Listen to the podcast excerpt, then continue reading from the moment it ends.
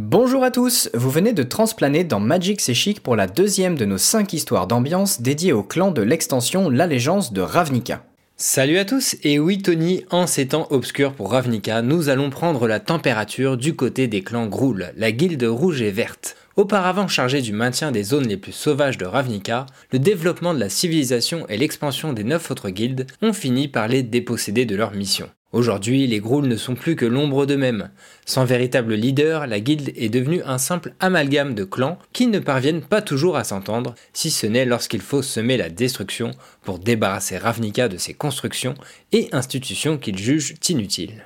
Notre voyage nous amène aujourd'hui auprès d'un tatoueur Groul du nom d'Arus. C'est un Viachino, une race de lézards humanoïdes qui fait pâle figure face aux ogres et autres bêtes de son clan.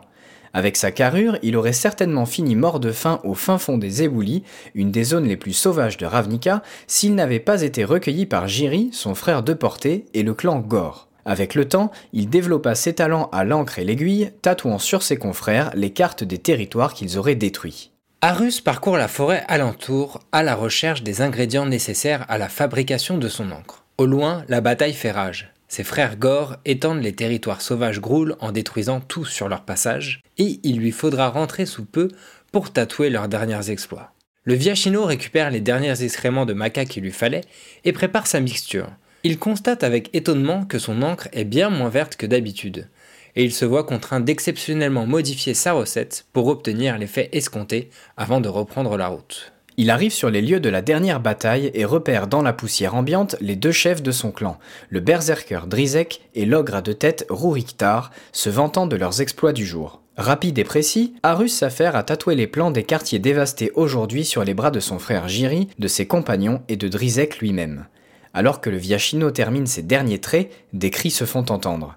Il se retourne et réalise avec effroi que tous les frères qu'il vient de tatouer sont en feu, l'encre fraîchement déposée sur leur peau est tout bonnement en flammes. Avant qu'Arus ne puisse déguerpir, sa queue est attrapée par Ruriktar. Les Gors n'ont plus besoin de tes services, hurle Rurik. En une poignée de secondes, notre lézard se retrouve banni de son clan, livré à lui-même dans les éboulis. Il ne faut que quelques jours à un Groul sans clan pour finir en pâté pour Guivre. Alerte, Arus se cache dans la forêt, adaptant la couleur de sa peau aux éléments qui l'entourent. Il parvient à subtiliser un morceau de carcasse de sanglier à une bande de gobelins, mais en la mangeant, il constate que la viande est sans goût et que les os de la bête sont aussi malléables qu'une branche d'arbre. Une végétation flétrie, de la viande pourrie, une mauvaise encre, quelque chose ne tourne clairement pas rond dans les éboulis. Arus décide de prendre son courage à deux mains et de retourner prévenir son clan. Mais avant qu'il ne parvienne jusqu'à Ruriktar, son ami Jerry lui dit que personne ne voudra l'écouter en temps de guerre, surtout après avoir immolé tout un régiment de guerriers. En faisant demi-tour, Arus repère une ogresse en robe attelée au tatouage des troupes. Jamais il n'aurait pensé que son clan le remplacerait si rapidement. Cependant, quelque chose l'intrigue. L'encre que cette chamane utilise brille d'une magie si verte qu'elle illumine le camp maintenant plongé dans la nuit. Le lézard se rapproche et propose à l'ogresse de lui troquer un peu de sa mixture, mais elle refuse. Alors qu'elle lui tourne le dos, Arus se précipite sur le pot et le dissimule sous sa cape.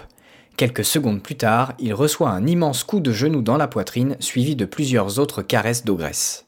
Arus gîte à terre, les os brisés, dans une flaque laissée par le pot d'encre maintenant vide. Constatant cela, l'ogresse grogne, regroupe ses affaires et quitte le camp. Alors qu'il pensait son dernier souffle venu, des vignes issues du mélange de l'encre magique à la terre s'érigent hors du sol et enveloppent le lézard. Bientôt, ses plaies sont refermées et ses os solidifiés. De la magie célestienne, sans aucun doute. Arus décide de suivre les traces de l'ogresse pour découvrir ce qui se cache derrière tout ça. La piste le guide hors des éboulis, les feuillages flétris laissant place à une végétation d'un vert que sa peau ne parvient même pas à imiter. Arus se rend compte que l'ogresse est à la recherche d'œufs d'hydre. Il la suit jusque dans le nid de l'une d'elles, mais tous deux se retrouvent rapidement chassés par la bête malgré les sorts chamaniques incantés par l'ogresse. De nouveau à l'extérieur, c'est un immense sanglier qui leur fait face, et il ne se déplace jamais seul. Arus se retourne pour prendre la fuite, mais la chamane l'attrape instantanément par la nuque. Ne tourne jamais le dos à un sanglier, sauf si tu veux te faire piétiner. Notre meilleure chance est de leur tenir tête et de prétendre vouloir les affronter. Le reste du troupeau apparaît derrière le premier sanglier. L'ogresse met un coup de coude à Arus pour qu'il se redresse et l'incite à adopter une posture plus agressive. Regarde leur meneuse dans les yeux, c'est la seule qu'il faut dissuader, lui chuchote-t-elle. Les sangliers grognent, avancent, puis finissent par contourner les deux compagnons pour reprendre leur chemin. Le Viachino remercie alors la chamane et se présente à elle. Celle-ci éclate de rire. Tu as brûlé la moitié du clan Gore, tout le monde sait qui tu es. Arus lui explique alors que la nature est en train de dépérir et qu'il n'est plus en mesure de préparer son encre habituelle. L'ogresse de répondre Oui, j'ai remarqué. Tu es d'ailleurs trop doué pour errer dans les éboulis. Je connais le clan Brûle Arbre et ils seront heureux de t'avoir à leur côté. Je vais te montrer comment fabriquer mon encre. Elle est très puissante et peut même soigner les guerriers. Le Viachino l'interroge alors. Un peu plus tôt, quand tu savais que l'encre me soignerait, et tu savais que j'allais suivre Peut-être, répond-elle en souriant. Maintenant, allons préparer cette encre. Ils parcourent ainsi la forêt jusqu'à ce qu'Arus se rende compte qu'ils ont franchi le territoire de Célestia.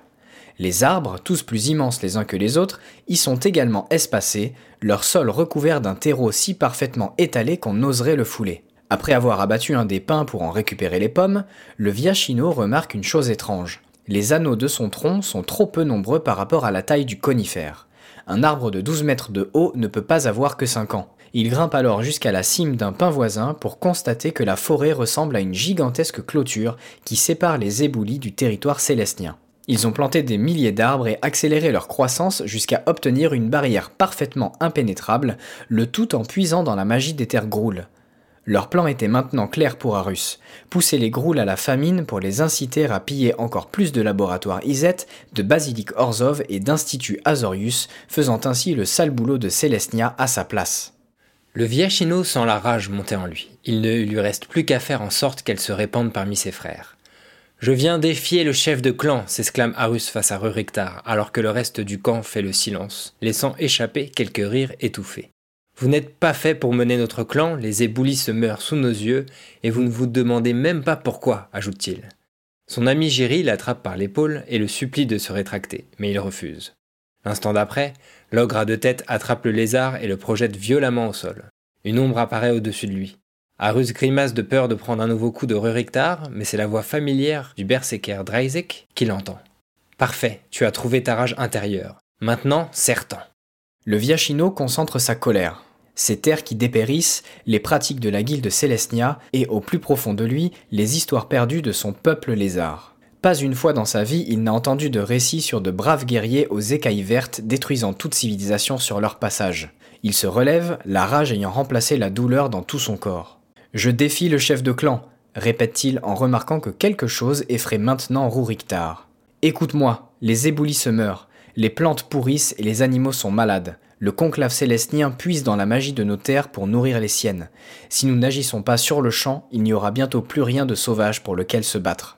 Ce n'est qu'en reprenant son souffle qu'Arus remarque que tout son corps est recouvert de flammes, brûlant littéralement de rage. Il parvient à les éteindre quand Jiri pose la main sur son épaule, tout comme Draizek et la chamane ogresse qui lui a montré la voie. Nous sommes avec Arus, scande-t-il à l'unisson. Je te défie, chef de clan, d'agir maintenant. Nous avons combattu pour toi, maintenant tu dois combattre pour nous tous, conclut le lézard. Ruriktar se rapproche d'Arus et place une main sur sa tête. Des flammes parcourent alors son bras et l'enflamment bientôt complètement. L'ogre à deux têtes hurle à tout son clan. Si Célestia veut la guerre, nous leur donnerons. Les récits de cette guerre seront comptés pendant des générations et ton nom, brave guerrier, restera dans l'histoire. Et c'est ainsi que débuta une véritable guerre de guildes menée de front par un héros pour le moins inattendu. On espère que ce récit vous a fait voyager parmi les territoires sauvages des clans Groul et on vous donne rendez-vous la semaine prochaine pour une nouvelle histoire d'ambiance de l'allégeance de Ravnica. D'ici là, vous savez comment tenir tête aux sangliers enragés sur les sentiers de forêt. On se donne rendez-vous très bientôt pour la suite et merci encore de nous avoir écoutés.